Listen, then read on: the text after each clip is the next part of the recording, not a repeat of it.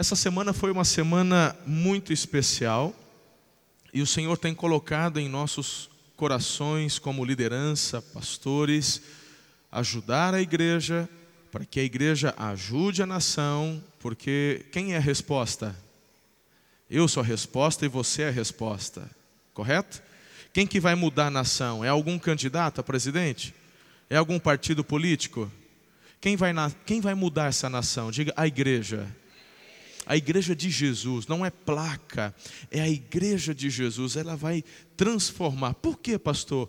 Diga, a igreja é sal, a igreja é luz.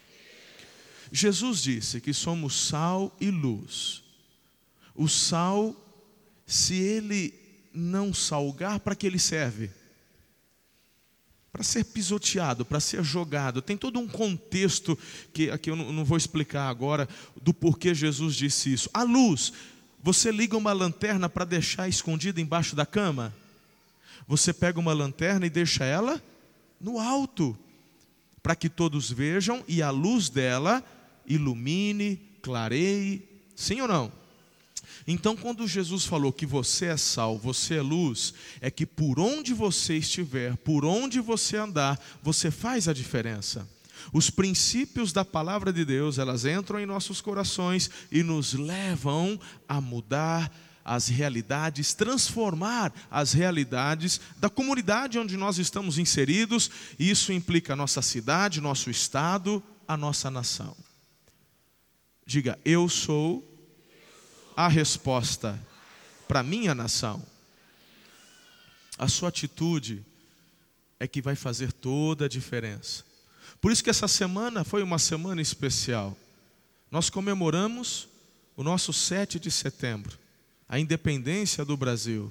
Meus irmãos, se você quer ter noção de como a coisa está tão largada, eu vi um documento de uma prefeitura, até por ética não vou falar, não foi a nós, mandando um comunicado ao comércio, que era o dia 7 é, de set... que o feriado, que né, era, eh, ia ter feriado no município por conta do 7 de setembro, por causa do descobrimento do Brasil.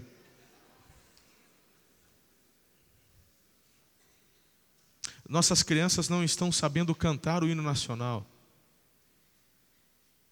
Se não ensinarmos os nossos filhos a terem amor à pátria, amor à nação, você só cuida do que você ama. Você só vai zelar por aquilo que você ama. E essa é a pátria que Deus nos deu.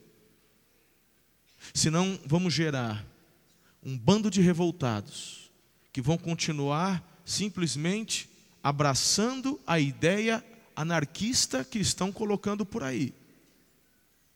Amor à pátria, honra a Deus. Eu não tenho firmado com vocês, eu não tenho exortado a vocês a honrarem o, o, o, o matrimônio, o, casa, o cônjuge, sim ou não? Eu não pego no pé do marido para amar a esposa? Eu não pego no pé da esposa para amar o marido? Por quê? Porque o casamento é uma ideia do homem ou uma ideia de Deus? Quando você ama a família, ama o seu cônjuge, você honra os céus. Essa nação quem te deu foi o Senhor. Então, você e eu não podemos fazer parte daqueles que ficam apenas criticando e não fazem nada. Eu mesmo tenho me posicionado nas redes sociais e tenho apanhado de tudo quanto é lado. Me criticam, fala que pastor não é papel de pastor, falar de política. Isso. Papel de pastor é ser tontinho, bestinha, que não fala nada, que é manipulado pelos outros. Pastor tem que falar só o que os outros gostam de ouvir. Ah, vai te catar, meu. Eu sou cidadão e eu estou aqui para fazer diferença. Eu estou aqui para influenciar. Eu estou aqui para falar o que Deus tem falado para mim. Eu não estou aqui para calar a boca diante das mentiras, não. Eu não estou aqui para ficar concordando com aquele professorzinho da faculdade marxista que está virando a cabeça dos nossos filhos. Eu estou aqui para falar a verdade para você. Eu estou aqui para viver os princípios da palavra, passar os princípios da palavra para vocês, velar pela vida de vocês, Mas a Bíblia diz: Conhecereis a verdade, e a verdade vos libertará. Amor à pátria. Deus nos deu o Brasil para cuidar do Brasil, governar o Brasil, preparar o Brasil para as próximas gerações.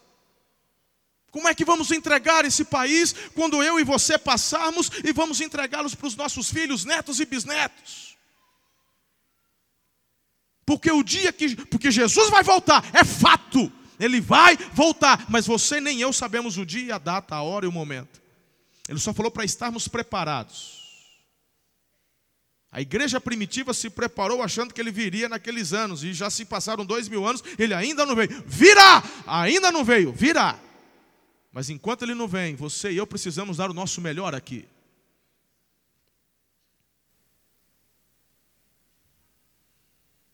Se você e eu não acordarmos, não nos posicionarmos, o que é que vai acontecer? Desde terça-feira tivemos culto cívico. Meu Deus, como foi lindo. 7 de setembro. Eu não sei quantos de vocês estavam lá, mas tinham, tinham muitos membros. Meu Deus, eu fiquei assim, foi como era, foi a primeira convocação para o 7 de setembro que eu fiz para a igreja. Eu, eu tenho que confessar que a minha fé não foi tão grande. Eu achei que, sabe, não iriam tantas pessoas como foram. Eu chorei, eu estava ali, meu irmão, com a pastora, desfilando, né? E, e, e as, os membros, os ministérios. Chegou um, um determinado, a gente estava quase na metade do percurso, a gente olhava para trás e não viu o final. Nós fomos os últimos, a igreja foi a última, e não dava para ver o final, foi lindo. As pessoas que estavam assistindo ali, perto da praça, a gente via, tinha pessoas que começavam a chorar, porque a igreja estava adorando, louvando, sabe? A igreja dizendo: Nós acreditamos num Brasil melhor, porque Jesus é a resposta. Foi profético, foi lindo. A igreja terminou de desfilar, a gente chegou cedo, atrasou um pouquinho, tomando sol na cabeça. Eu não vi ninguém reclamando. Quando terminou, o povo falava assim: Pastor, vamos de novo. Só faltou você mas diga assim: o ano que vem, eu estou junto. Foi demais. Precisamos resgatar esse amor, a pátria e a nação. Diga amém. Você pode orar comigo agora sobre isso? Vamos? Por favor. Espírito Santo, eu te agradeço tanto, porque o Senhor me colocou nessa nação.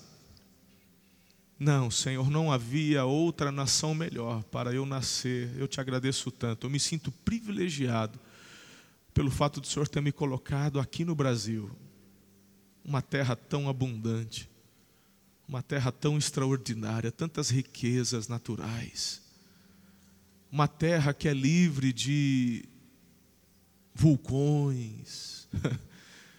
livre de tantas coisas que assolam outras nações, o Senhor tem nos poupado.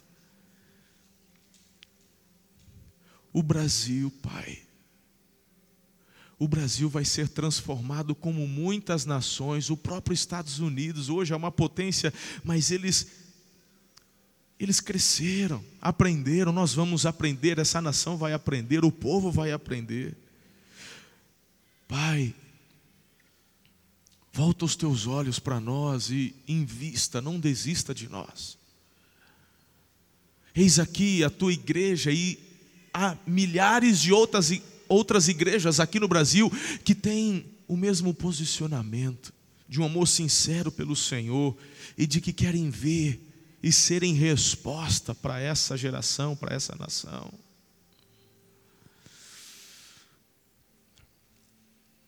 Livra-nos da potestade da mentira, do engano. Eu oro para que o Senhor tire as vendas dos olhos de cada brasileiro, os tampões espirituais dos ouvidos de cada brasileiro, para que enxerguem a verdade. Dê sabedoria, discernimento.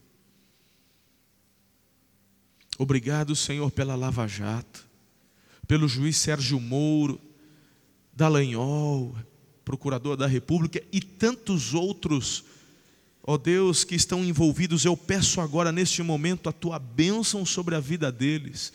Cuida do juiz Sérgio Moro, da, dos demais juízes que têm trabalhado, Bretas no Rio de Janeiro, todos eles sejam guardados, protegidos, guarda a família deles, meu Pai.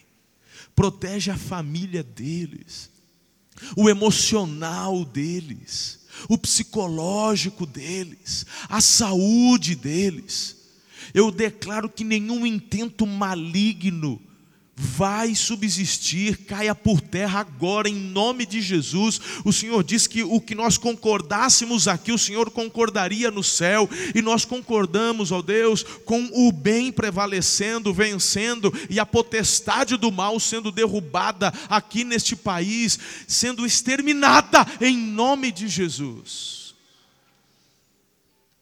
Abençoamos a nação brasileira. Abençoamos o povo brasileiro. Um povo aguerrido, um povo que trabalha. Oramos para que o Senhor esteja provendo tudo aquilo que precisamos para sermos o referencial para as nações. Eu já te agradeço porque vai ser assim.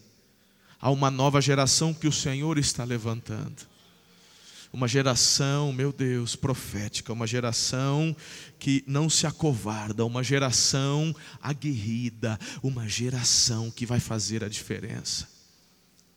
Senhor, eu vou gastar a minha vida para ver o Evangelho transformando essa nação, para que eu deixe essa nação melhor do que quando eu cheguei, porque é isso que o Evangelho faz. Eu já te agradeço, meu Pai, em nome de Jesus. E a igreja diz: Amém. Aleluia. Aplauda Jesus por isso.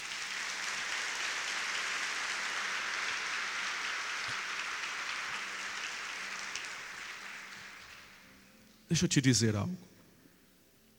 Não é tempo de brigar.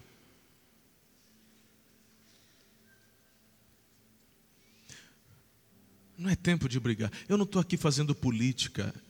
Eu estou aqui como pai espiritual de vocês, alertando vocês. De repente o teu viés, o teu entendimento, seja um viés mais esquerda, socialista, vamos sentar para conversar. Às vezes as pessoas estão simplesmente apregoando algo que não sabem. Se você se diz de esquerda, você tem que, no mínimo, saber quem foi Karl Marx, Frederick Engels. Você tem que saber como que essas coisas surgiram, o que eles escreveram, o que eles pregam.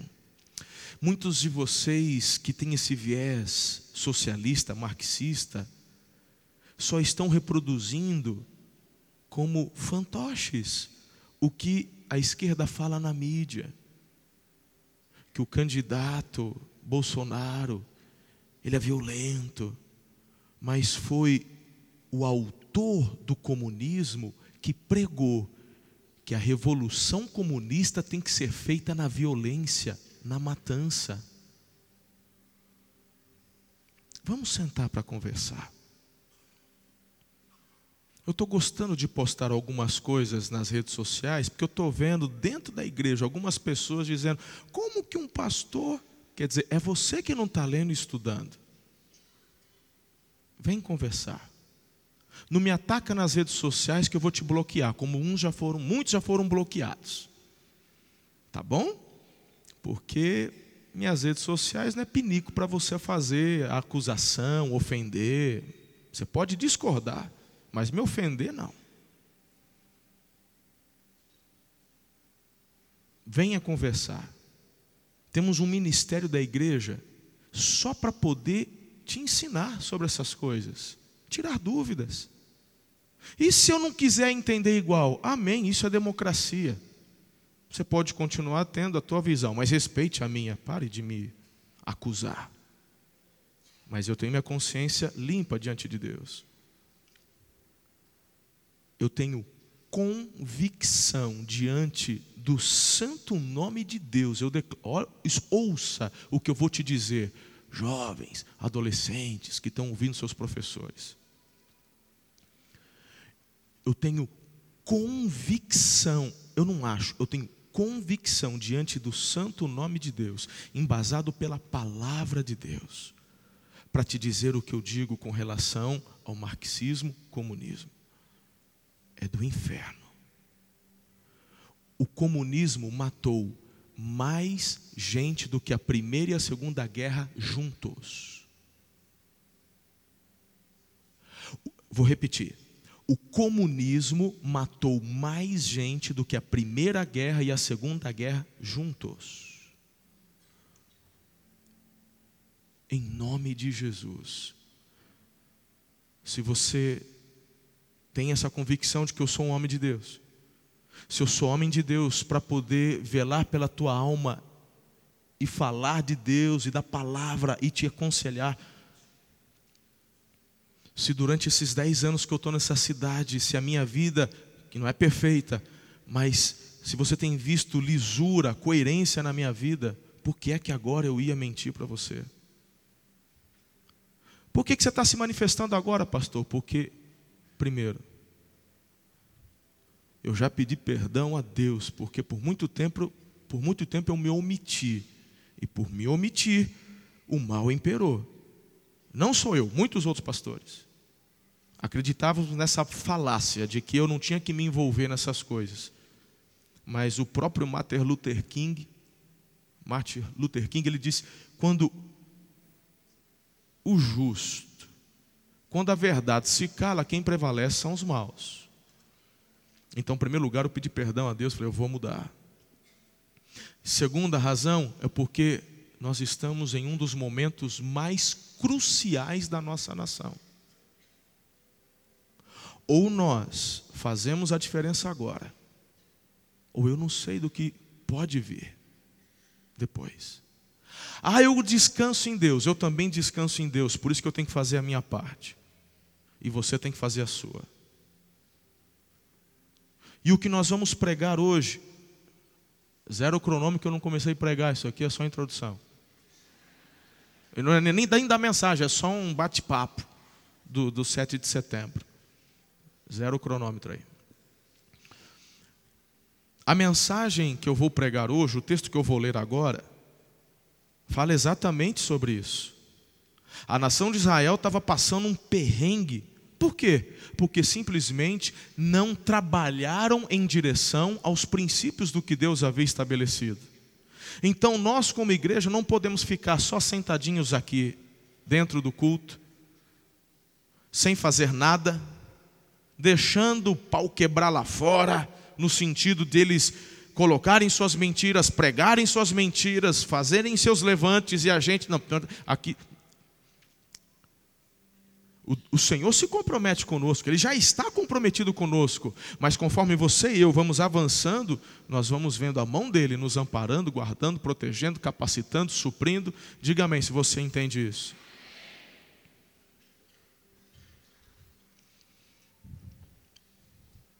Abra sua Bíblia em Josué capítulo 6. O cronômetro não zerou, tô, pode começando agora.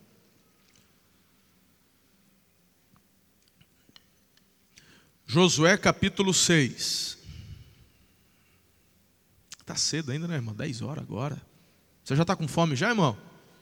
Amém. O tema dessa manhã é deixe Deus consertar a sua vida. Deixe, eu já orei, né, pela nação, né? Já, né? Amém. Deixe Deus consertar sua vida. Eu, eu, eu preguei uma mensagem semelhante com o mesmo texto alguns meses atrás, acho que foi julho, com uma outra aplicação, onde eu falei: deixe Deus consertar suas partes quebradas. O texto é o mesmo, e eu quero dar uma ênfase um pouco diferente.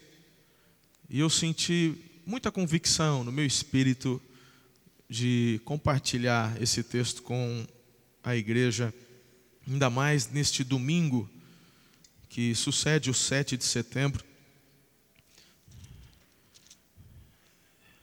Tenho certeza que o Senhor falará com você e a transformação linda da parte do Senhor para a tua vida hoje.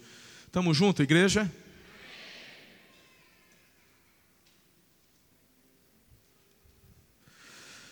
Deixa sua Bíblia aberta, Josué capítulo 6. Vamos ao texto. A partir do versículo 1. Jericó estava completamente fechada por causa dos israelitas, ninguém saía nem entrava. Então o Senhor disse a Josué: Perdão, irmão, eu falei Josué, é juízes. Eu falei, o que, que o Josué está fazendo na história? Eu quero falar do Gideão. Pronto. O Josué entrando na história errada. Depois eu falo de ser Josué. Ai, você acha que pode, Josué?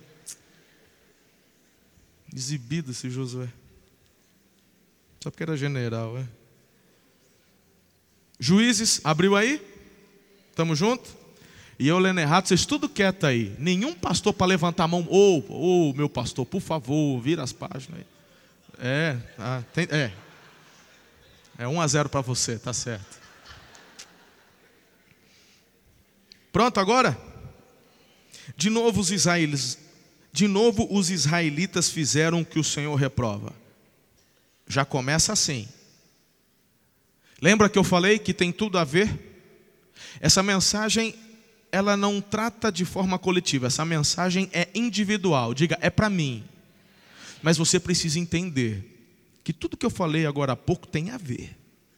O texto já começa chutando o balde. De novo, os israelitas fizeram o que o Senhor reprova. Durante sete anos, eles os entregou nas mãos dos midianitas. Quem entregou o povo nas mãos dos midianitas? Quem?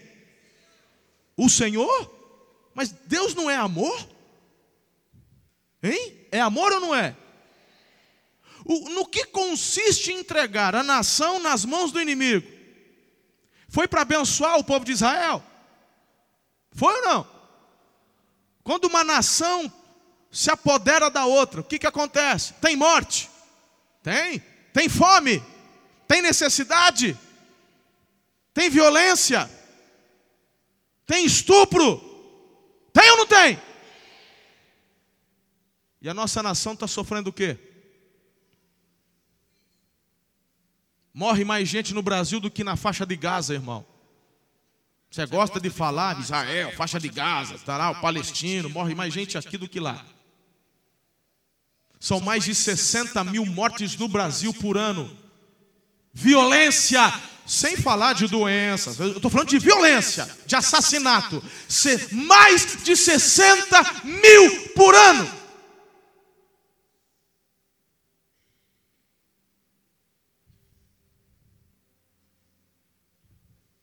Você deveria dar uma passeadinha na, na, na delegacia da mulher e perguntar para o escrivão lá quantas mulheres vão, as que têm coragem de ir lá e denunciar que apanhou do marido.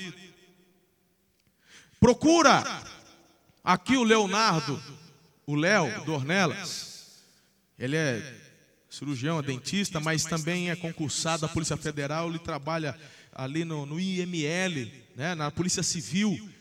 E é ele que faz o corpo de delito. Vai lá perguntar quantas menores são estupradas por semana aqui na sua cidade, na região. Pergunta para ele como é que é pegar menino de 11, 12, 13, 15 que é estuprado e tem que... vai lá, pergunta. Quantas pessoas ele tem que por semana, você não fica sabendo que o jornal, meu irmão, mídia comprada. Eu não vi nada na mídia, não vai ver, irmão.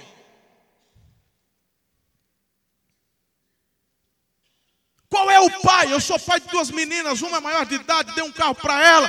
Pergunta como é que eu fico, irmão, quando ela vai sair, fala, pai, posso ir em tal lugar? Pode. Que hora que você volta? E você fica assim, coração na mão, você não dorme enquanto tua filha não chega em casa, porque você sabe que é à noite, meu irmão num semáforo qualquer, um vagabundo para pegar uma arma. Ou você, pai, mãe, fica tranquilo. Não precisa ser de noite, não. Teu filho. Você... Eu sou, da, eu sou de uma época que eu saía de, de, casa e quarteirões e quarteirões e quarteirões da escola, com sete, oito anos eu ia andando de mochilinha nas costas, lancheirinha do lado, ia caminhando para a escola, não precisava. Minha mãe me levou uma, duas vezes para eu aprender o caminho, depois eu ia sozinho, porque não tinha perigo de vagabundo pegar, roubar, estuprar filho. Eu já fui no Japão, Coreia do, do Sul, várias, seis, sete vezes. Meu irmão, as criancinhas de três, de quatro, cinco, seis anos fazendo fila, indo sozinha para a escola. Porque tem segurança.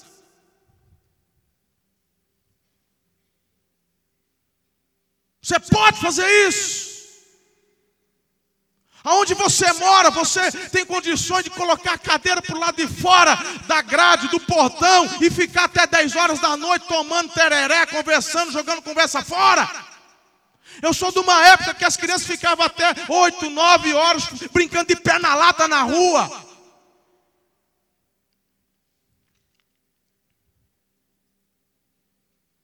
Minhas filhas demoraram para aprender a andar de bicicleta, porque como é que eu vou deixar andar de bicicleta na rua, irmão? Tem coragem? Aí o texto diz assim: os midianitas dominaram Israel. Será que sou eu que estou enxergando que o Brasil está dominado? Desgraça é essa que o povo não acorda? Como é que você pode achar que está tudo bem?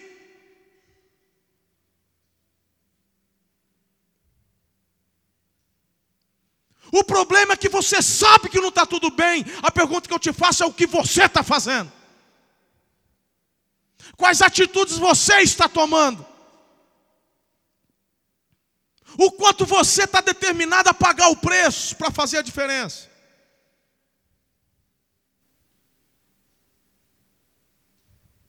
As pessoas não querem pagar o preço. Mas não existe ganho sem perda. A galera é fitness das academias aí que o digam: no pain, no gain. Sem esforço, não tem ganho. Sem perda, não vai ganhar. Aí eu não vou falar nada nas redes sociais que eu vou perder amigos no Facebook.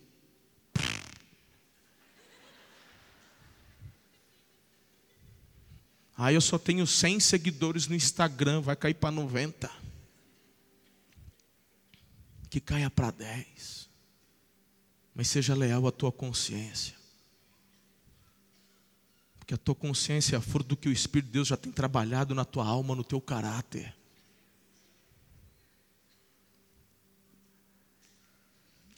O apóstolo Rina, que é o apóstolo da bola de neve, se posicionou nas redes sociais. Apanhou mais cachorro sendona. Eu só dando uma lidinha lá nos comentários. Eu retuitei, eu, eu repostei. Falei assim: parabéns, pastor, pelo teu posicionamento, tamo junto. Se é para apanhar, vamos apanhar junto. Bora.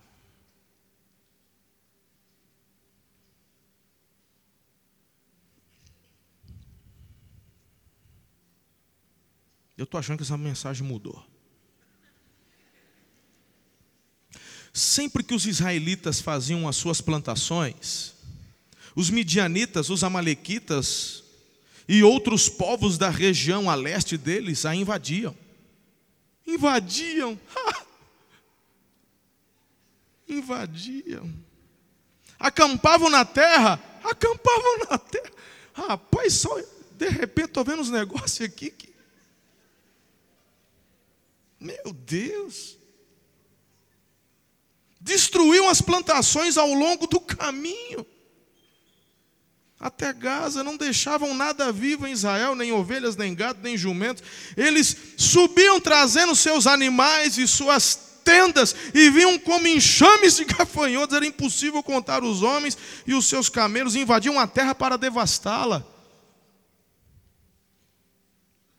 É muita coincidência, né? Não. Eu não vou desenhar, você é inteligente, irmão. Hã?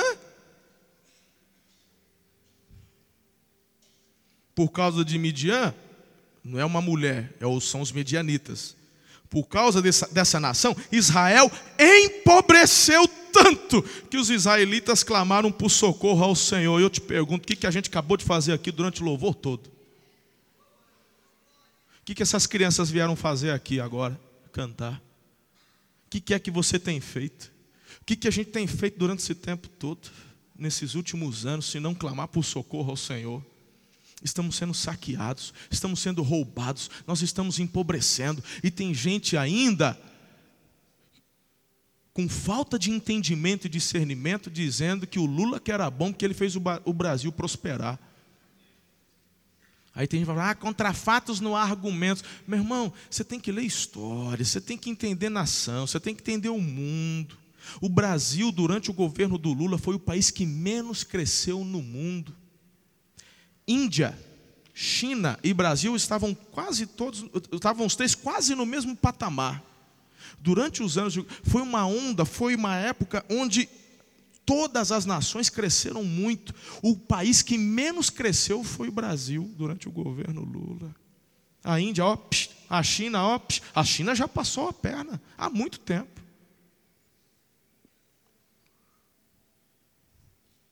É que para cada um que fazia, cinco guardava no bolso. Os medianitas saqueando, roubando.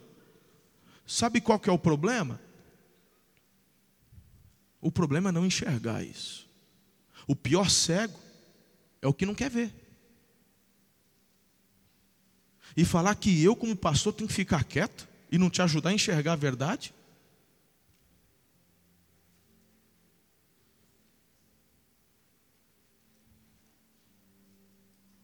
Meu Deus. Quando os israelitas clamaram ao Senhor por causa de Midian, ele, o Senhor, lhes enviou um profeta que disse: Assim diz o Senhor, o Deus de Israel: Tirei vocês do Egito, da casa da terra da escravidão, eu os tirei do poder do Egito, das mãos dos seus opressores, expulsei-os e dei a vocês a terra deles. Também disse a vocês: Eu sou o Senhor, o seu Deus. Não adorem os outros deuses, os deuses dos amorreus em cuja terra vocês vivem, mas vocês não me deram ouvidos. O Senhor está dizendo: Eu sou o único Deus. Eu sou o Deus verdadeiro. Eu dei para vocês essa terra, eu dei essa nação para vocês. Eu falei: prosperem, cresçam, fiquem comigo, ouçam a minha voz, não se desviem dos meus caminhos, dos meus decretos. O que está acontecendo conosco?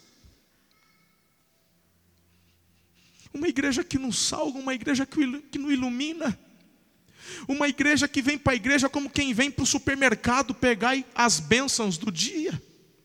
Uma igreja que não se compromete, uma igreja que eu olho hoje e vejo a igreja primitiva, parece que são antagônicas. A igreja primitiva era uma igreja que dava vida, era uma igreja que não negava a Cristo, nem diante da morte. Milhares dos nossos irmãos lavaram a terra com sangue, nas mãos de gladiadores romanos, nas mãos de homens cruéis que iluminavam a cidade, botando fogo. Nós, era, nós, irmãos da igreja primitiva, eles queimavam as pessoas nas ruas para iluminar as ruas, porque não negavam a Cristo. Por não negar a Cristo, eles eram jogados nos coliseus, para que os leões, as bestas, as feras destroçassem à luz dos olhos de milhares de romanos que vibravam com o derramar do sangue. E a igreja de hoje não quer pagar o preço. Fala que é de Jesus, porque hoje está até na moda falar que é evangélico. Mas não querem pagar o preço para fazer aquilo que de fato tem medo do que a mídia fala, tem medo da opinião dos outros, tem medo de ser chamado de fascista.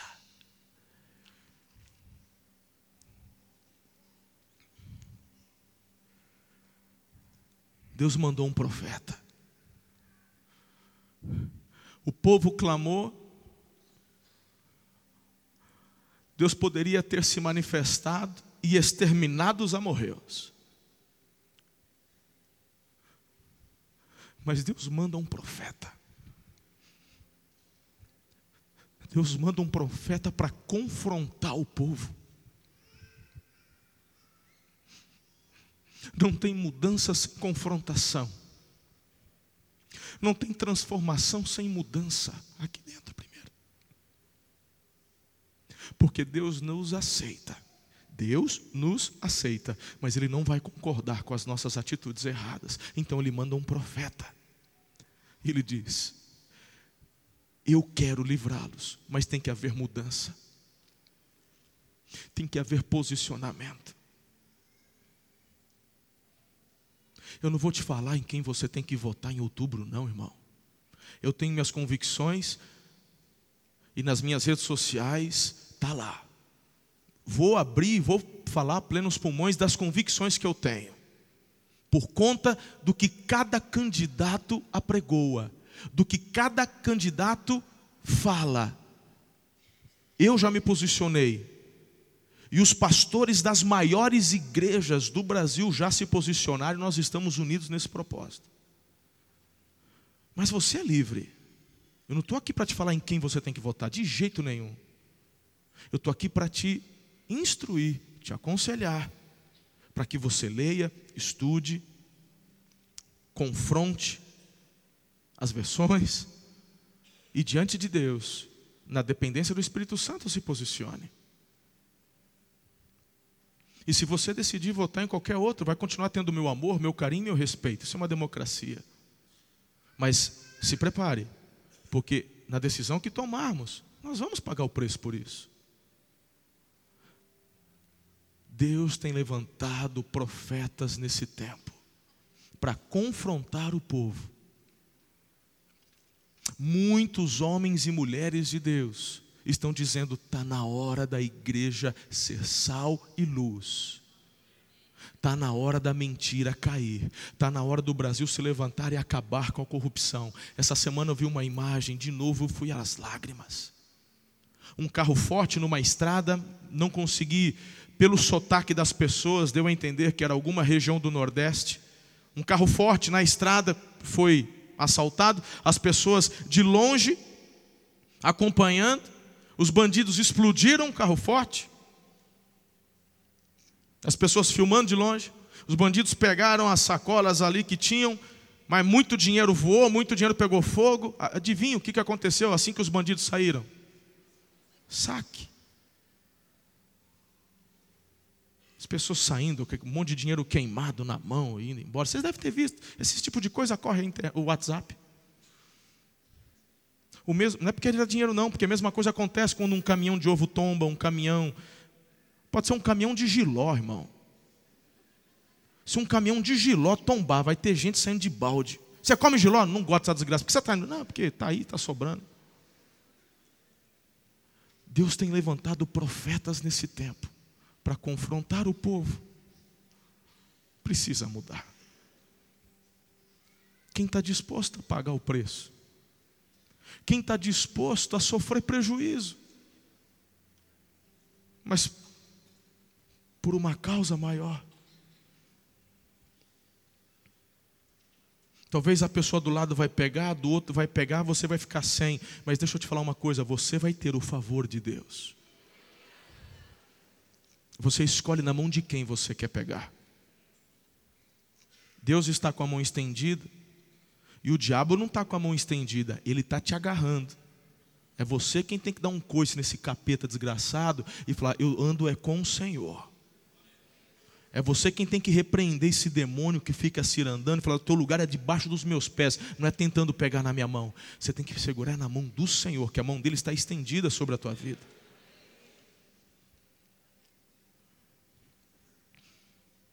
Versículo 12. Então o anjo do Senhor apareceu a Gideão e lhe disse: O Senhor é com você, Gideão. No versículo 11 fala que esse anjo do Senhor veio e apareceu a Gideão. O Senhor é com você, poderoso guerreiro. Ah, Senhor. Se o Senhor está conosco, presta atenção nisso. Se o Senhor está conosco, por que, que aconteceu tudo isso? Onde estão todas as suas maravilhas que os nossos pais nos contam, nos dizem?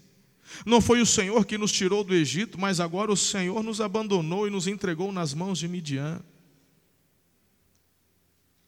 Olha o coração dele, o coração do Gideão está ferido. Talvez seja o seu caso hoje aqui. Ouvindo tudo que eu estou dizendo, mas teu coração está ferido, está como o de Gideão. Se o Senhor é, é um Deus bom, por que, que eu estou nessa dificuldade? Por que, que eu estou doente? Por que, que eu estou desempregado? Por que, que eu estou devendo tanto? Por que, que é isso? Por que, que é aquilo? Você já parou para prestar atenção que o Senhor é aquele que conhece o coração, sim ou não? O Senhor já sabia que o coração de Gideão estava magoado? Sabia ou não? Mas mesmo assim o Senhor veio. Mesmo sabendo do teu coração ferido, magoado, deixa eu te dizer: o Senhor veio. Ele veio, Ele está aqui. O que, que Ele está te dizendo? O Senhor está dizendo assim para você: você é um guerreiro poderoso, porque você é a resposta. O que, que o Gideão diz? Eu, guerreiro? Se o Senhor quer fazer algo, por que, que ainda não fez? Se o Senhor quer mudar a nação brasileira, por que, que ainda não mudou? Se as coisas precisam ser diferentes, por que, que ainda continua desse jeito? Ah, eu ouço dos meus avós que tinha segurança, eu ouço dos meus vai, vai, vai. E 14. O Senhor se voltou para ele e disse: Com a força que você tem, vai libertar Israel das mãos de Midian. Não sou eu que estou te enviando? Senhor, respondeu Gideão, como posso libertar o Brasil? Eu sou o menor da minha família, sou aqui de Aracatuba, ninguém me conhece, eu não tenho influência nenhuma. Os poderosos estão aí, eles têm dinheiro, têm poder, têm tudo. Eu sou o menor da minha família.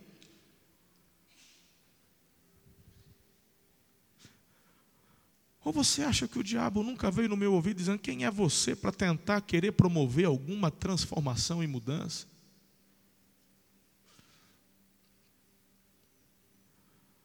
Sabe por que, que eu não desisti e não vou desistir? Porque o que Deus fala para Gideão, Ele fala para mim, Ele fala para você. Eu estarei com você, respondeu o Senhor. Você derrotará todos os midianitas como se fossem um só homem não é por causa da nossa inteligência, não é por causa da nossa força, não é por causa da nossa capacidade, não é por conta de quem você é, é porque o Senhor está conosco. Para isso, ouça o que o Espírito diz à igreja. Os profetas estão apregoando. A exortação tem vindo, arrependam-se dos seus caminhos, mudem a direção do qual a nação está caminhando. Quem sou eu? Eu vim aqui para te dizer que você é um guerreiro poderoso. Na sua casa, na sua vizinhança, aonde Deus te colocou, você é um guerreiro poderoso. Eu sou contigo, eu estarei com você eu estarei com você. Gideão prosseguiu: Se eu de fato posso contar com o Senhor, me dá um sinal, Deus. Me dá um sinal. Deus dá o sinal que o Gideão quer. Deus dá o sinal que ele pede. E para a gente pular para o final, você já conhece a história.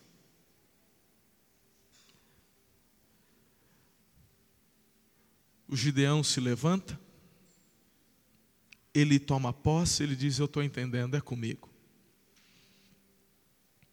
Milhares de soldados em Israel se levantam com ele. Deus fala: Tem muita gente. Senhor, o que está instaurado, governando e matando Israel, Os midianitas são muitos e são fortes. Deus diz: tem muita gente. Pergunta: quem quer voltar para casa? Fala que pode voltar. Os medrosos foram embora. Aí o, o, o fala: Meu pai, gente, já estava difícil. Aí Deus fala assim: Mas ainda tem muita gente. Ó, oh, manda beber água. Quem usar a mão, aí você já lembra. Sabe quantos soldados sobraram? Quantos? 300. 300 homens, Luiz, para combater um exército? Faz sentido? Faz sentido para mim? Não faz. Faz, Mateus? Para mim não faz. 300, mas, mas, mas, nem no cinema, que tem aquele filme Os 300, nem eles deram conta para derrotar o, o Ataxerxes. Se nem no cinema dá conta, quanto mais aqui. Será que uma igreja pode influenciar uma nação?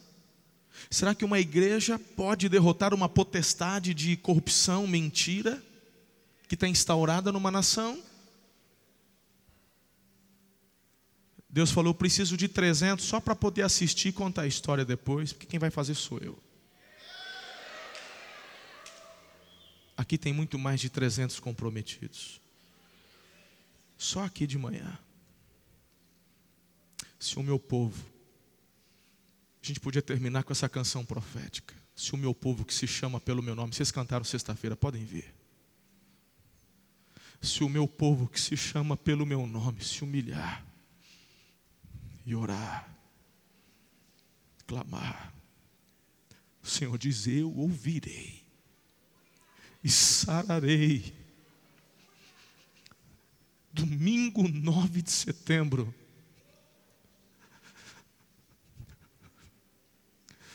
Nunca foi tão profético declararmos novamente a independência do nosso país. A independência da corrupção, a independência dos corruptos, dos mentirosos.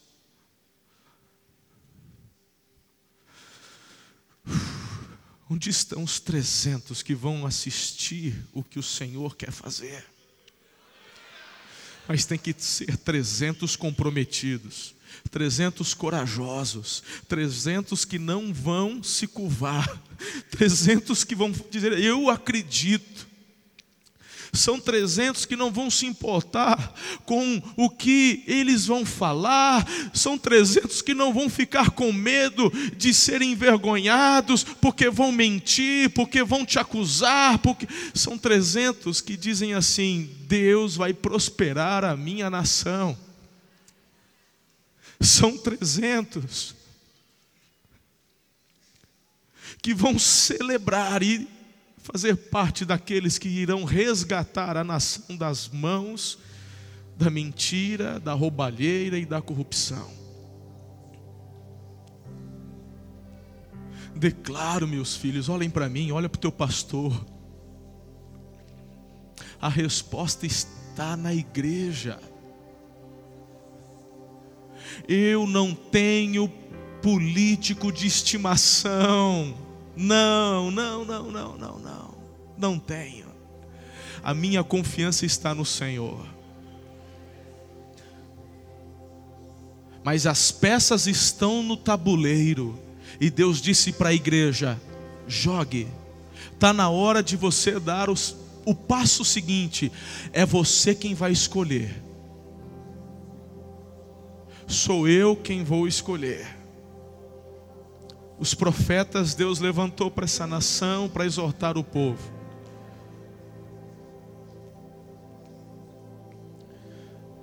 Está na hora do Senhor levantar um juiz sobre a nação brasileira. Ele já tem levantado nunca antes da nossa história recente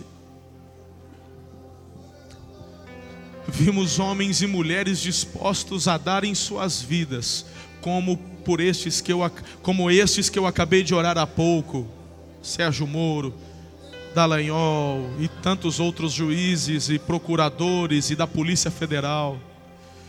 eles estão literalmente dando a vida deles. Eles não podem mais sair sozinhos. Nós estamos cercados por Midian. Está provado, irmãos.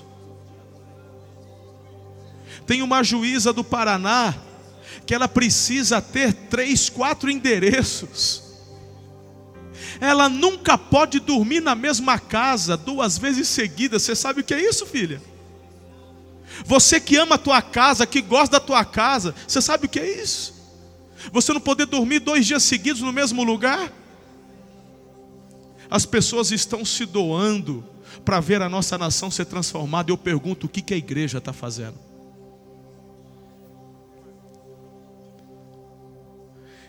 O cerco de Midian vai cair, mas o povo tem que se arrepender, clamar e fazer a sua parte. Outubro está chegando. Outubro está chegando. Vai ser diferente. Você é a resposta. Na maioria das vezes eu me sinto como Gideão quando foi arguído, quando foi primeiro confrontado. Senhor, eu? Talvez seja essa, ou esse o sentimento do teu, mas eu, o que, que eu posso fazer? Deus está falando, você é um guerreiro poderoso. Você pode muito mais do que você imagina, porque eu te capacito. Eu sou contigo. Eu estarei com você. Essa é a hora, esse é o momento